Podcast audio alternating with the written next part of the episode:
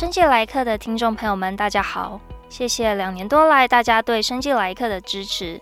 转眼间，我们已经带来超过四十集生技制药领域的讲者分享。我们团队很希望能持续制作丰富的职涯节目内容给听众收听。为了长久经营节目，我们开放了小额捐款的账号，所有收入将会用于节目后置，帮助我们制作更优质的节目。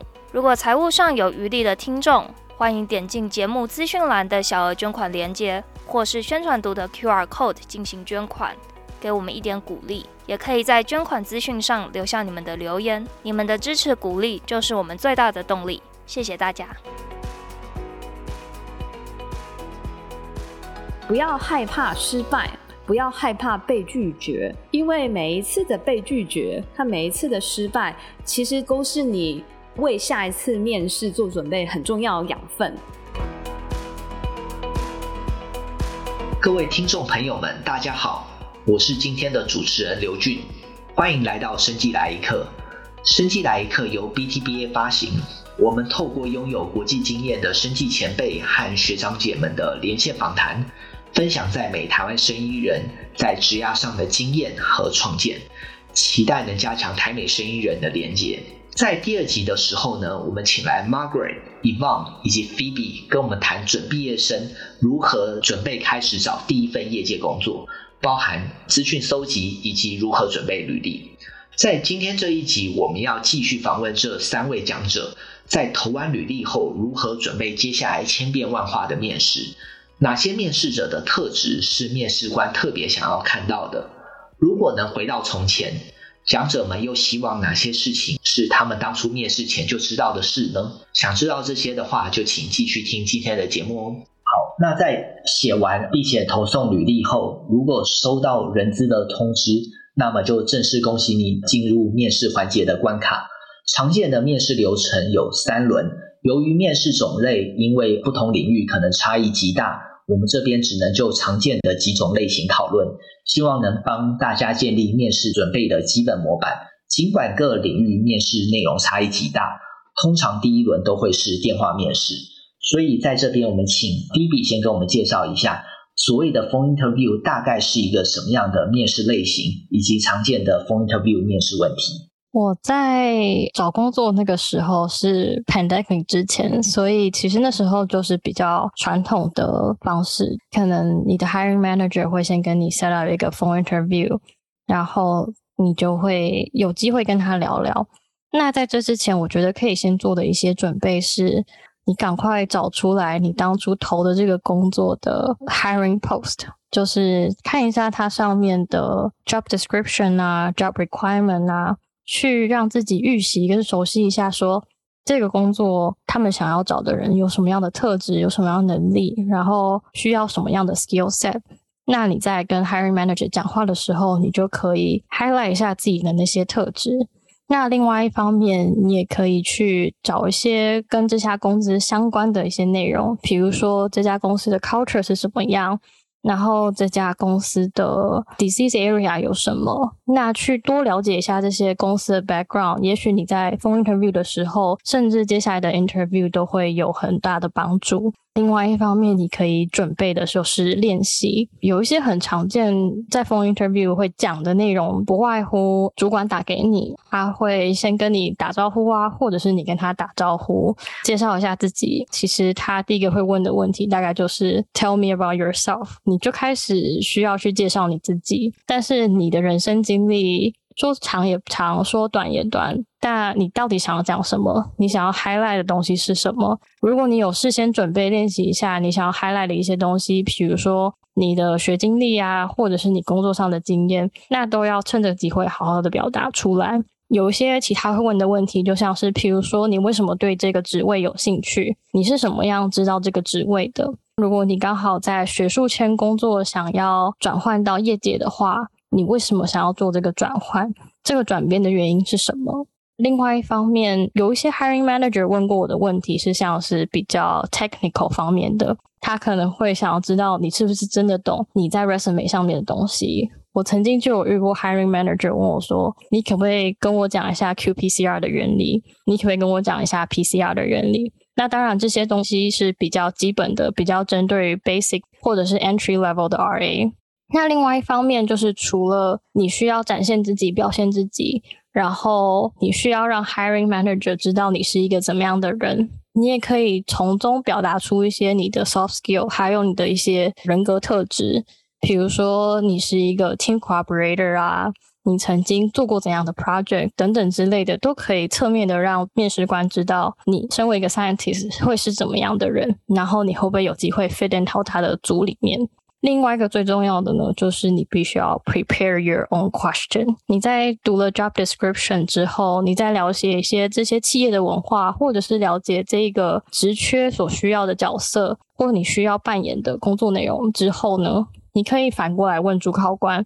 那你想要找什么样的人？我是因为有什么特质让你看见了我，或者是说，在我现在的这样的 entry level，如果有机会进入了你们的公司，争取到这个职位，你会希望在我身上看到什么样的表现？其实这些问题呢，你如果上网搜寻一下，其实都会有一些 question template，你可以就这些问题去稍微准备一下，其实都会有很好的帮助。另外一个比较小小的技巧，在 phone interview 的时候，虽然不一定会看到对方的脸，但是可能也会很紧张。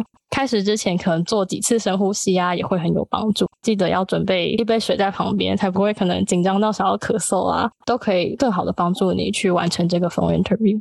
一小点想要补充，我非常同意刚刚菲比所讲的。通常第一个问题在 phone interview 会出现的，几乎都是 Tell me about yourself。大家通常的答案都会开始介绍说，我现在在哪里工作，我现在的职位是什么，然后就可以开始带入我现在做的 project，然后我在这段期间完成了什么样的事情。接下来也可以提到说自己的学经历等等等等等。然后这其实是一个很好的开头，将你们的对话带入到下一个 hiring manager 想要问的 technical 的问题，因为。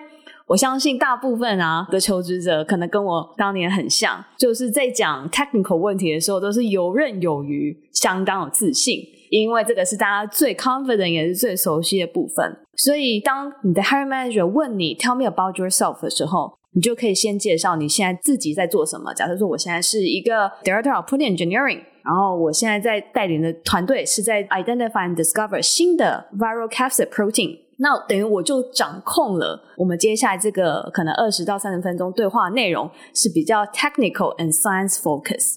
这其实是对大部分台湾求职者来说是比较有利的。那当然，如果说你是一个可以很轻松自在、很游刃有余的跟美国人聊一些比较 soft skill 或 leadership 方面的问题，你也可以就让 hiring manager 来带领你们这个 conversation 的 flow。对，我觉得以往的这个方法很好，就是至少有一个开头嘛，你不会不知道从哪里开始。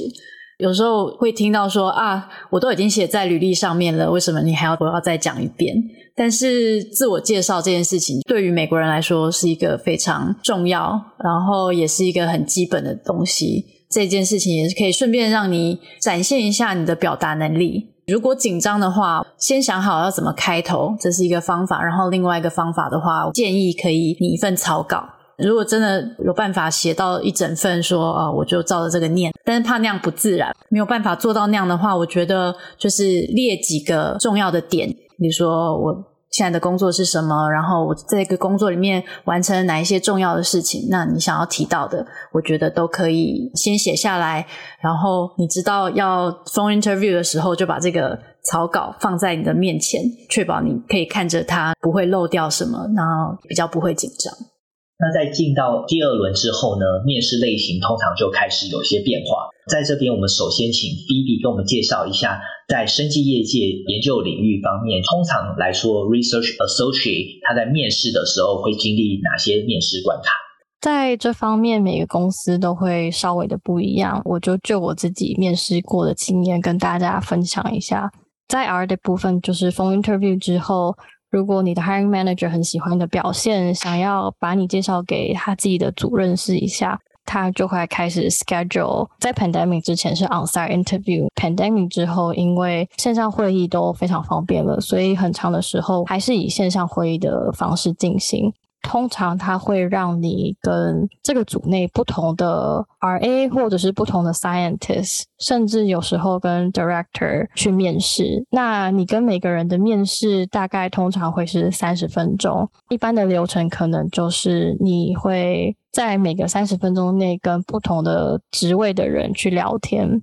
这些面试的方式跟内容跟风 interview 也是蛮像的。进去这个 meeting room，大家最先问你的也还是 tell me about yourself。虽然你的 hiring manager 跟你讲过话了，但是团队里面的人员对你还不是非常的熟悉。其实你还是需要重新讲一次，就是你自己的经历跟学历等等之类的。接下来他们可能就会问一些问题，或者是他们会跟你介绍说，哦，他在这个职位里面扮演的是什么样的角色。那如果对方没有提的话，你在有机会问问题的时候，也可以提出来。这一方面也可以让他们知道说，诶，你对这个组是有兴趣的，你想要多加了解这个组的工作内容啊，还有组别的 structure。剩下还有一些，譬如说也会问一些比较 technical 的部分，然后也会问一些很 behavioral 的 question，像是我自己所在的组，我们非常重视 work as a team，你是不是一个 team player，或者是你有没有办法 fit in our team，是一件非常重要的事情。另外会想要问一些的是，譬如说你的 soft skill，像是你有没有解决问题的能力。还有你怎么样解决你面对到的问题？那 outcome 是什么？那一个非常好的例子就是，如果当你听到这些问题，你可以先跟他们说，你曾经面临到什么困难，你的解决方式是什么，然后你的 lesson learn 是怎么样。通常如果你站到这样的 flow 去回答的话，他们都会知道说，哦。你不是一个只会 identify 的你的 error，你可能可以进一步的去解决这个问题。其实这在团队里面会是一个非常棒的注意，也是一个很棒加分的地方。另外一个就是你在履历上面写的任何东西，都很有可能在你面试的时候被问到。其实像 Margaret 跟 Yvonne 讲的，如果有一些你不是很熟悉的技能，你不是很自信的东西，那我会尽量避免写在 resume 上，因为如果有认真看你 resume 的面试官，他可能就会就这些点去问你。那如果你答不出来的时候，可能就会有一点尴尬。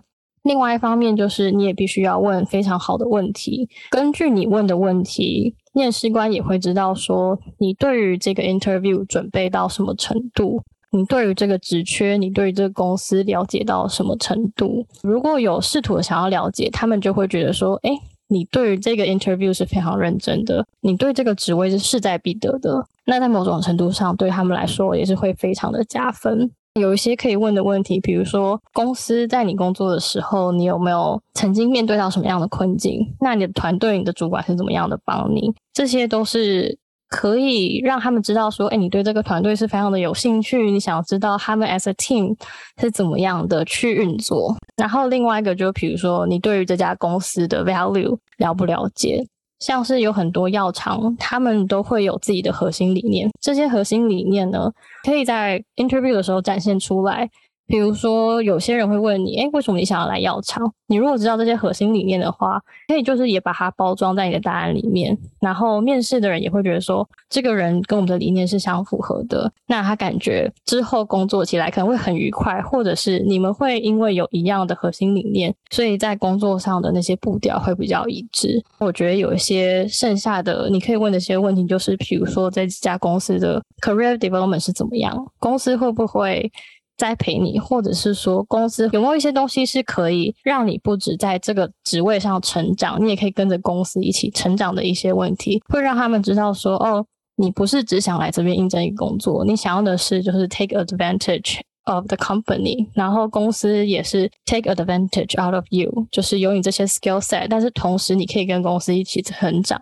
让你变得更加成长茁壮。另外一个比较小、比较 minor 的，就是呃，你面试的时候要记得笑。我现在这个职位，就是我后来跟同事比较熟之后，他们跟我说，我在面试当天完全都不笑，我才知道说啊，原来我那天到底有多紧张。所以如果有时候记得笑一下，也会让人家有比较 positive 的印象跟 feedback 这样子。通常会在应征的时候，你就会知道你到时候要跟谁 interview，你要跟谁讲话，你可以去看一下。他们面试官的背景，因为有时候他们的背景可能也会在面试中意想不到的帮助到你，或者是你们可能刚好有共同的经验履历，那你可能可以 break the ice，然后把这些共同的东西讲出来，人家可能也会觉得很有亲切感。在你参与的一些面试过程之中，就是什么样类型的面试者会让你觉得特别惊艳？可以比较流畅的说出来，然后他知道自己在讲什么的人，或者是说他真的问了一些很棒的问题，像是我刚刚提到的那些问题，其实都是在我面试的时候听到面试者跟我讲的。对我来说也是一个很好的经验，就是因为我从他们身上学到了这些，所以我才有办法现在跟大家一起分享。我觉得有时候可能大家对于自己习以为常的一些 skill set，或者是自己习惯的东西，可能会觉得好像没有什么特别的，但是我觉得有时候可以很自信的把它说出来。不要觉得需要遮遮掩掩，或者是觉得这个不是什么很厉害的东西啦，我为什么要去夸大的讲它？但是当你很自信的把它讲出来之后，对于整体的面试过程会是很有加分的。谢谢 Phoebe，除了要有丰富的专业经验之外，就是非常好的 communication skill，我觉得在你这边是非常加分的。另外一个就是，我觉得要有。基本的礼貌，要记得打招呼，然后记得说一下谢谢。就是结尾的时候跟面试官说啊，谢谢你们的时间。虽然他们就是没有什么选择，他们必须要安排跟你面试，但是其实他们也是在百忙之中抽空跟你讲话。所以如果可以说个谢谢，甚至是呃面试之后写个 thank you letter，也都会是非常棒的。我曾经收到面试完之后，就是有特别发 thank you letter 的人，对我来说都是一个很加分的选项。非常谢谢 B B 跟我们分享这么多关于研发领域 research associate 经历的面试关卡，然后同时要注意的这些事项。那接下来呢，我们请到另外一个领域的专家，就是 Margaret，能不能请 Margaret 来跟我们介绍一下，就是说在临床领域上面，一般比较常见的面试环节，跟有没有比较一些特别的面试的一些形式，是你可以给我们分享？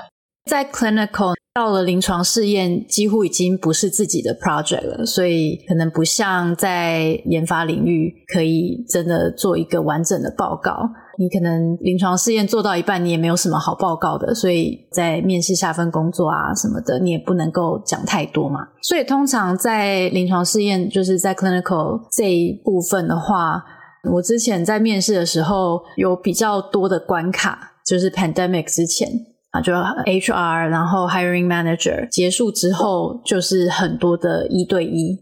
然后跟团队，要么就是临床里面自己的一些可能未来同事，或者是 cross functional，就是跟临床 clinical development 会互相合作的一些 function，例如说 clinical operation 啊，或者是统计啊等等的，就是他们可以找到的人一起来面试。通常是一对一，所以通常会安排可能一整天。但是到了 pandemic 的时候，我觉得越来越精简，可能因为大家 meeting 都越来越多，所以真的要安排这么多的一对一太困难了。所以最近我比较常遇到的就是我在面试别人的时候，比较常遇到在 HR 跟 hiring manager 都 screen 过之后，我们会有一整个 panel，通常就是我们自己 clinical 里面的人，通常就是 MD 啊，clinical scientist 这样子。然后 panel 大概四五个人，大家就一起问问题，反正回答的答案可能都差不多嘛。那问的问题其实也就比较针对过去的经验。如果经验比较少的话，你觉得你可能有什么可以有相关联的？你觉得可以 transfer 过来，然后你不需要太多 training，可以展现自己的长处的这些问题。所以最近就变得比较精简。我以前在应征现在这份工作的时候，那时候是有给一个 case study，他就给了我一个问题。那其实这个问题就是一个平常我们在工作的时候就可能会遇到的一个事件，这样子。那当时我拿到的一个问题是关于 safety，就是例如说，呃，在临床试验的病人他有一个 adverse event，有这个 adverse event 的时候出现了，那你该做的事情是什么？那其实这是一个非常标准的流程，就是如果是 serious 的话，你一定要在二十四小时之内通报，然后通报之后，你要做一些什么后续的处理？那你觉得他那时候有给我一些，因为他已经知道我要应征的是在血液肿瘤方面，所以他有给一个非常特定的一个疾病。在应征的时候，我觉得可能会针对你熟悉的疾病领域，他也会做一些筛选。或是针对这方面问问题，所以跟专业知识还是比较相关。那但是就比较不会像在研发领域会请你做一个那么完整的 presentation，就比较是一个可能会遇到状况，然后你如何反应，然后可能会有一些，例如说团队合作啊这种的问题，就比较像是 behavioral question 这种的。所以我觉得现在相对于以前来说，应该是相对精简。那可以请问一下，就是说，例如说像呃，你刚刚讲的就是 case study 的这个部分，那如果就是一般他们在准备的话，请问大概有什么样的准备方法？是说他们会去建立一些就是模拟的情境，然后试着模拟说就是面试官可能会问哪些问题，他们怎么回答？还是说就是你你觉得有什么建议方式可以让他们可以准备 case study 这个部分？case study 的时候，那时候他是有给我一个问题吗？那他给了那个问题的时候，他有稍微列了几个小的细项，说就针对这方面你会怎么处理啊？然后你讨论一下，你会就是你的方法是什么？然后我自己是做了一个非常简短的 PowerPoint slide。我觉得现在有 slide 的话，大家好像还是接受度会蛮高的，所以我觉得如果有可以做一个这种 PowerPoint slide，帮助自己也帮助听你讲的人。就是给他们一个大概可以 follow 的一些点，这样子，我觉得应该是蛮有帮助的。要怎么准备哦？其实我觉得如果有相关的经历的话，其实不难准备啊，因为就是自己曾经做过的事情嘛，或者是平常工作就会遇到的事情。呃，比较没有经历的话。那我就会建议多去问问曾经有做过这份工作的亲朋好友们。当然，你不要直接问说“请你给我答案”这种非常没有 sense 的问法，对不对？自己当然先做一个准备。那我觉得准备好之后，以一个说我可不可以找你练习，请你给我一些建议，这种方式我觉得会更有诚意。那谢谢 Margaret 介绍，就是在临床领域一些比较常见的面试环节。对，那接下来我们又要继续回到研发领域。那最初的时候，Phoebe 跟我们介绍就是关于 Research Associate 的一些常见的面试的关卡跟流程。那我们接下来请 Evon 来跟我们谈一下，就是说在研发领域里面，假设今天是要呃面试一些 Scientist 或是稍微 Senior Scientist 这样的职位的时候呢，他们常见的呃面试关卡会是什么样的类型？呃，现在先介绍一下，就是 on-site interview 就 pre-pandemic 前原本的流程。那 pandemic 之后有一些些改变，但是基本上的架构都差不多的。第二关的那个 interview，那个 recruiting team 呢，组成的人员一定会有 hiring manager，还有就是其他的 supervisor。那这个 supervisor 有可能是你 dotted line supervisor，就是你老板的老板，或者是你就是。Matrix Team 的 Supervisor 就是你不直接 report 给他们，可是他可能是其他组的 Director，或者他可能是其他组的老板。那这个身份的人也有可能同时具有 Stakeholder 的角色。那 Stakeholder 的角色就比较类似于你在面试这个职位的工作内容或者工作结果，会直接影响到，或者是直接。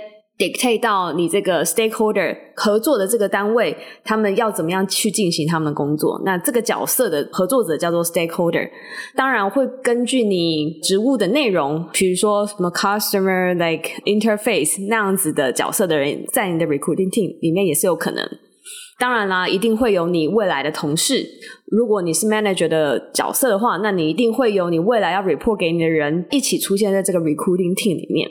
那这个 recruiting team 里面有这么多角色的人，他们其实大概会分成两组，一组叫做 selling team。那这组的人，他们通常你在跟他们面试的时候，你就会觉得他们非常的和蔼可亲，因为他们既然被分配在 selling team 里面，他们就是希望。展现公司最好的一面，然后回答你任何你可能会有的问题，让你喜欢这间公司，希望你能够加入。然后另外一组，那当然就所谓的 interview team 嘛，那他们可能就会稍微严肃一点，然后他们就可能问你很多，你会觉得感觉好像有点 challenging 的问题，所以大概里面会有两个这样子不同的角色。通常 hiring manager 会在你 onsite 的时候，他会是在 selling team 里面，因为他是你的 onsite interview 的 host。那稍微讲一下，就是 onsite interview 当天会发生什么事情？因为现在已经 post pandemic 了嘛，那至少我们公司是已经渐渐要要求接下来来面试的求职者呢，他要进行 onsite interview。所以在 onsite interview 当天会发生什么事情呢？所以第一，你就要先 check in，然后 check in 你就是会跟你的 host。有一个大概三十分钟到一个小时之间的 interview。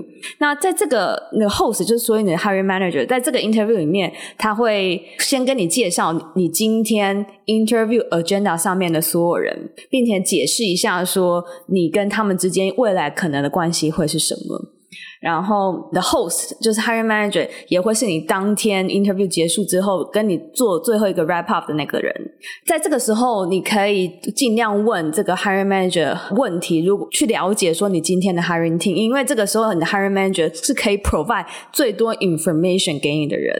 当你的 hiring manager 在介绍说这些 interviewer 跟你未来的关系会是什么时候，你可以趁这个机会多问一点，说这样子的关系会产生什么样的合作，会建立在什么样的的合作关系上面，类似这样，这些 information 会大大的帮助你接下来这一整天跟你的 hiring team 就是面试的过程。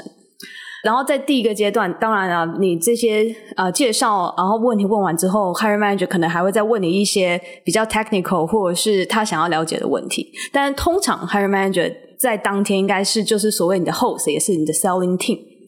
当你在面对呃 hiring manager 的老板的时候，这个也是相当重要，因为 hiring manager 通常会听取他老板的意见，但通常这个 hiring manager 的老板不会直接给一个 strong yes 或者 strong no，但是他会给他的 feedback，然后这个 feedback 会左右呃这个 hiring manager 的 decision。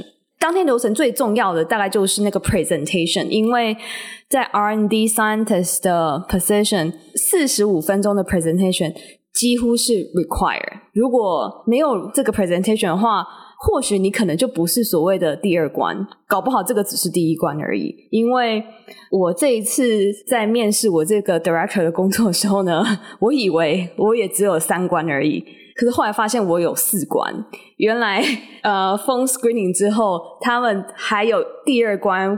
也是安排好多人跟我 interview，但是没有叫我给 presentation。我以为哦，我就这样结束了，结果没有想到第二关结束之后，还有第三关给一个 presentation。所以如果你的这一关有很多人在你的 hiring team 里面，但是没有 presentation，那表示说你下一关一定还有 presentation。然后 presentation 应该会起到决定性的作用，就是你会不会拿到这份 job offer，起到大概啊，我会说七十五到八十五左右的决定性的重要性。所以你一定要 make sure 你的你给的 presentation 是你最好，然后是 one hundred percent you give all of the best 在你的 presentation 里面。那至于要怎么讲 presentation，或是你要给一个什么样很好的 job talk，我觉得那个又是另外一集 podcast。但是一些基本的 guideline 就是你要让你的 presentation 能够引人入胜，然后你这个故事要有一个完整性，能够尽量的把跟这份工作所需要的 technical skill 能够在 presentation 里面被呈现出来。这个长度差不多四十到四十五分钟左右，然后你要留一点时间让听众问问题，嗯，因为你在跟听众回答问题的时候，这个长度有可能可长可短。那在回答问题，其实是 presentation 里面，我觉得比 talk 本身更重要的部分，因为它考验的是你临场的反应，以及你就是思考的能力。因为通常从 talk 里面衍生出来的问题，很多是需要延伸的，很多是是需要讲者自己做一些应用、整合、剖析的。我会说，在 presentation 这一块。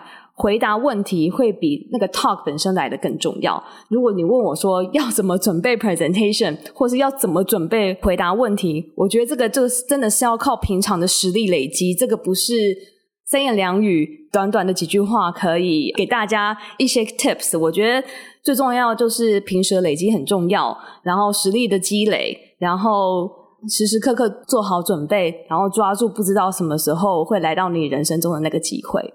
就是在面试结束前呢，通常面试官会留大概五到十分钟给面试者来问问题。那这边我们想请教一放一下，就是说在面试结尾的时候呢，问问题很重要吗？就是求职者能不能选择不问？呃，你觉得能不能呢？我会说，你在面试的时候，你在 onsite interview 当天，你有这么多的 session，你跟每一位 interviewer 面试完之后，尽量可以的话，一定要问一到两个问题，因为这个可以显示出，第一，你对这个工作相当有兴趣，而且你跟他之间的对话是非常愉快的。你一定会有很多想法，一定会有很多结论，一定会有很多结晶。你可以把这些结论和结晶用问问题的方式问这个跟你面试的这个人，这其实也是可以让面试官可以留下很深刻的印象。那以一个 hiring manager 的角度来看，这个面试者他问的问题，我会觉得很重要，因为他会让我了解说。这个面试者他对我们这个工作有没有兴趣，了不了解，以及他进来我们公司、进来我们团队之后，他跟我们团队之间的 team spirit 或 chemistry 合不合？然后最重要的是，他对他自己的职涯有没有想法？所以你可以从面试者他问的问题，可以窥知很多很多事情。通常在到最后，面试官一定会问你说：“Do you have any question for me？” 如果这个时候你说 “No”。感觉好像就是你没有让这个 conversation 继续下去的意思。那我觉得什么样的问题会让面试官留下深刻印象呢？你可以试着从你们刚刚的对话里面找出一些延伸性的问题。譬如说，有一个求职者曾经问过我说：“你刚刚提到你之所以开这个 position，是因为你想要建立什么样什么样的平台？那请问一下，建立完平台之后，你下一步你要如何结合跟 disease 方面的？” treatment 呢？我觉得他就有想到下一步，就是说这个 position 它未来发展性在哪里？所以我觉得或许问一些关于未来发展性的问题，会是一个结束你这个 session interview 很好的一个 wrap up 的 question。那哪一些问题不适合？我我觉得没有不适合，我觉得应该是说比较 rookie 的 mistake。有一些人在 onsite interview 这一关的时候。可能呃，HR 会问说你的 salary expectation，我觉得这个问题呢就会见仁见智。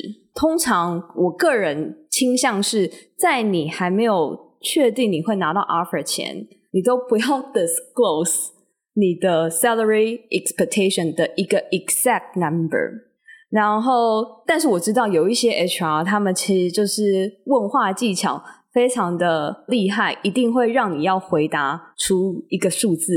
那这个时候，或许你可以就是用一个比较迂回的方法回答说：“呃，你觉得现在还在面试的阶段，那你要回去思考一下，那就是自己的志向以及公司以及今天你所了解的团队以及认识的人，呃，稍微思考一下，才知道什么样的 range 会比较适合。那这个是一个小小的提醒啦，就是。不到最后一刻确定你能够拿到 offer 前，都不要 disclose 自己的底牌。好的，谢谢一方。接下来我们很快请问 Margaret 一下，就是说在面试的结束之后呢，通常请问呃面试者是还有一些什么事情要做吗？例如说像前面 BB 讲过，他如果收到 Thank you note 的话，他可能觉得蛮好的。那请问一下，除了这个之外，你有没有觉得在 post interview 的时候，就求职者可以做一些什么事情？嗯我觉得像 Thank you note 这是非常基本的礼仪，但是我有自己遇到过一个，就是我寄了 Thank you note 给他，然后他就 一一副非常就是被冒犯到说 How did you get my email？然后我想说，哎。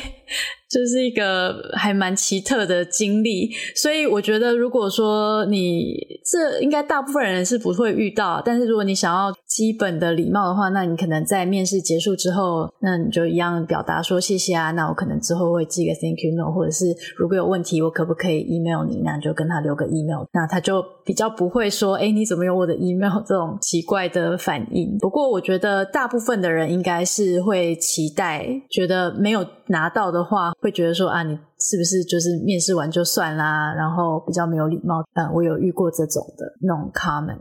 另外一个，回到 Phoebe 一开始说建立好的 network，因为我也有遇到过，之前在面试其他工作的时候，那后来这间公司他们决定不 hire，但是那个 hiring manager 还蛮喜欢我的，那他就说啊，我们。可以保持联络。以后如果有好的机会的话，当然都还可以继续聊。那那个时候就是能够维持良好的关系，我觉得对于以后也是会有帮助。而且如果你在一个相当专精的领域，可能会遇到的同业是以后真的是都还会遇得到。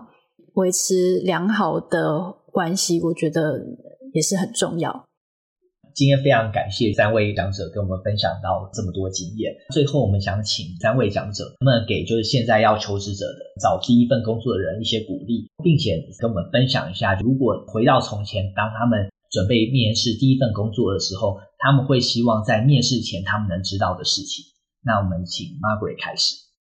找第一份工作，不要害怕失败。其实找第一份业界工作的时候，我找了两年多。我觉得一开始也有一点自我在摸索的阶段，可能志向不是很明确，这也是相当关键的一个点。你自己可能要知道自己想要什么。就算你不是很确定，在面试或者是在找那份工作的时候，就是要说服自己，也要说服面试官，这就是我以后要做，这就是我人生的志向。你要让自己相信，也要让他们相信。因为我一开始还不是很确定的时候，人家也会感受到那一份不确定，可能会觉得说啊，你可能还不确定你自己要做什么，那你想清楚了之后，我们再再谈。所以这是我的建议。还有就是不要怕失败嘛。那我那时候也是投了非常多的履历。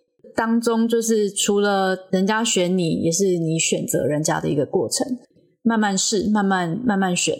如果真的很急的话，那就多投点，到最后一定会找得到的。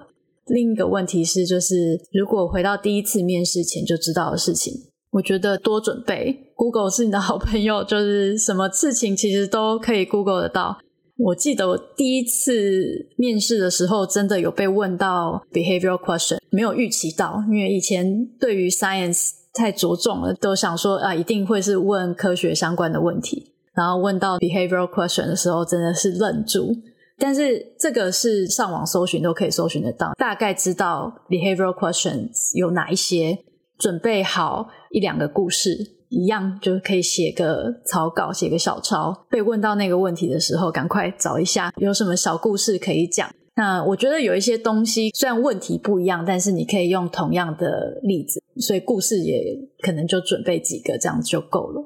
有准备一定会比当场被问到不知道要回答什么，会让自己更有自信。如果回头告诉以前的自己的话，我觉得真的要好好准备。好的，谢谢 Margaret 的分享。那呃，接下来可以请 Yvonne 跟我们分享吗？呃，我能够完全能够理解，就是找到第一份工作真的不是一件容易的事情。像我当年要从学校毕业，想要找第一份业界工作的时候，刚好又遇到不景气，所以那个时候真的是雪上加霜，苦不堪言。我还记得，我曾经在一个就是 career 的座谈会上面，我曾经分享我找第一份业界工作的时候，我好像投两百份履历。那当然，我收到不少面试，但是到最后还是只能选择一个嘛，也因为你只能去一份工作。所以我想要给第一份找第一份工作的人的鼓励就是，不要害怕失败。不要害怕被拒绝，因为每一次的被拒绝和每一次的失败，其实都是你呃为下一次面试做准备很重要的养分。因为当你被拒绝的时候，当你收到 rejection letter 的时候，其实你有很多事情可以做。第一，你可以跟你的 hiring manager follow up，你可以跟他建立 connection，然后并且 ask for feedback。那我觉得美国的职场文化呢，有一件事情我非常 appreciate，就是当你 ask for feedback 的时候，大家其实是会非常乐意，而且会给你中肯而且 constructive 的建议。那我觉得这个是非常非常 valuable。我还记得我在找第一份工作的时候，然后我就收到 rejection，就是接到手软，然后当时我就决定，我一定要了解。为什么我一直被拒绝？所以我当时我就做了一件事情，就是我就 ask for feedback。我就说，嗯，就是刚当然，你首先就是要感谢你的时间。那我觉得我们相谈的很愉快，嗯，但是 unfortunately 啊，我没有不能够加入你的团队。那是不是能够可以请你 provide feedback？那其实那个 hiring manager 他其实就给了我很多 information。首先，他告诉了我。他们那个赛接下来六到十二个月后可能会关掉，可能要搬家了。那或许我没有加入这个 team 是一件好事，因为我搞不好加入六六到十二个月之后，我也要跟着搬家。那第二点，他其实有提到说，我的 presentation 的架构，他们每个人都非常的喜欢，可是他们有感觉到说我非常的 focus，而且也。非常的就是可以感觉得到，我对我自己想做的事情是非常明确的。可是他们担心我，我对于我自己想做目标这么明确，我是不是就比较少 flexibility？所以我觉得这个有点带到，就是如果回到从前，我会希望第一次面试前就知道的事情，就是说，我觉得知道自己想要什么，然后目标明确，这个很重要，因为你可以。制定很 actionable 的一些 plan，然后你可以去执行。可是也不要忘记给自己多一些 flexibility。如果认识我的人会知道，说我是一个在 biologics discovery 啊和 engineering 耕耘快十年的人。我是一个做抗体要做很久的人。大家都知道，我看到我可能就看到抗体，或者看到我可能就看到 protein。只在前几年，其实 I feel so proud of being like this，因为我觉得这是我的 signature，我就是做 biotherapeutics 的人。近几年，尤其当我就是比如说 career 走到一个阶段，那你可能需要有更多的广度的时候，你其实就要把自己的，我还是一个 scientist，但是我可能就是要把我的 focus 从深度渐渐扩成广度。那如果这个时候你再让人家觉得说，你只想要做抗体的工作，如果不是抗体的工作，你就不想做的话，其实你就会错失很多的机会。我觉得第一次面试前，如果我就知道的话，很多人就会问。我记得当时人家就问我说：“你为什么不想要继续在学术界当完 postdoc 再来业界当 postdoc？” 我记得我当时答案还蛮坚决的，就是说我以后是就是想要制药。然后我还记得有有一个 manager 问我说：“可是你知道制药？”短三到五年，长五到十年，甚至二十年都有可能。要是如果你二十年都没有办法做出一款药来，你要怎么办？当时我其实就被问得哑口无言。我觉得就是回到我说的，可能不要把货说说得太死，给自己留一些后路。然后目标明确是好事，那也不要忘了给自己一些 flexibility。好的，谢谢 Yvonne。那呃，能不能请呃 BB 跟我们分享一下？谢谢。我其实非常认同，也非常赞同，呃，Margaret 跟 Yvonne 刚刚说的这些东西。其实我们在这个大环境下，有时候每个公司想要找的的人，或者是找的 skill set，或者是 soft skill，都不是很指向性、很单一的。他们都是希望你可以跟着公司一起成长，可以展现出你的这些延展性。特别是最近，我遇到非常多从 academia 转到 industry 的这些应征者，不管是 RA 的 level 或者是 scientist 的 level 都好。我觉得一个可以准备的方向就是，你要知道说为什么你想要这个转换。但如果你的理由没有办法说服人，或者是你的理由是啊，我就是很想做研究，我就是很爱做研究。这可能不是一个非常好的理由，因为你要做研究，你也可以在 academia 就好啦。为什么要来 industry 呢？